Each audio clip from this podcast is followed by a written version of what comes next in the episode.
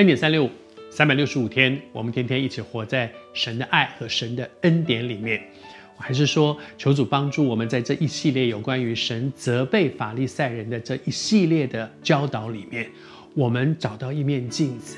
我们不是幸灾乐祸说哦，耶稣骂他，耶稣骂他，而是主啊，我在这里面也看到，如果我的生命里面也有一些这样的倾向，甚至我可能也落到这样的光景里。谢谢主，他是光。它不只是照亮我的生命，让我看到我这里有点脏，我这里有点问题，我这里不好。它是光，光进来，黑暗就出去了。神的道不只是指出我生命的问题，它改变我们的生命。奉主的名祝福你，但愿这些耶稣所有的讲论，在我们的里面成为那个改变的力量。神的道是带着改变的力量，因为他的道是。真理，耶稣继续的提醒当时的，也责备那些法利赛人。他说：“那些法利赛人，他们太喜欢做师傅、做教师，喜欢教导别人，然后他们就去呃研究圣经，研究很多，然后教导别人，然后就说你这个不对，你那个不对。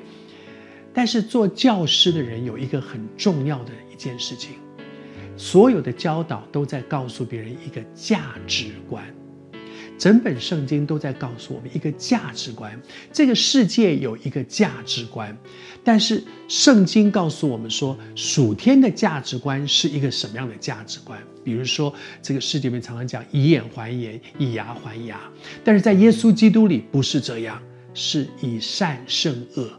我求主施恩恩待我们，恩待我们有一个从圣经而来，从十字架的救恩而来的一个属天的价值观。法利赛人喜欢做老师，到处喜欢教别人，但是可怕的一件事情是，他们教导是错误的价值观。比如在这里，耶稣指出，他说：“他说你们教导别人哈，说指着圣殿起誓呢，算不得什么；指着圣殿里面的那个金子起誓呢，哦，那就很重要了。”他说：“到底什么是更重要的呢？是圣殿，圣殿是敬拜神的地方。”到底是圣殿比较重要，还是那个圣殿里面那个金子比较重要呢？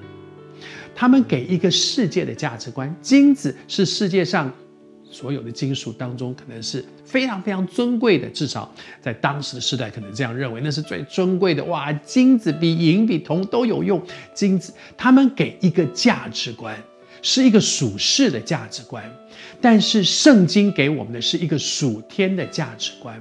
我还是说，成为一个基督徒，我每天读圣经，我们在教会里面听传道人传讲圣经，我们在小组里面讨论圣经。最重要的不是留在字句里，而是从圣经领受一个属天的对的价值观，帮助我们。如果有机会跟别人分享圣经，恩待我们不会给一个错误的价值观。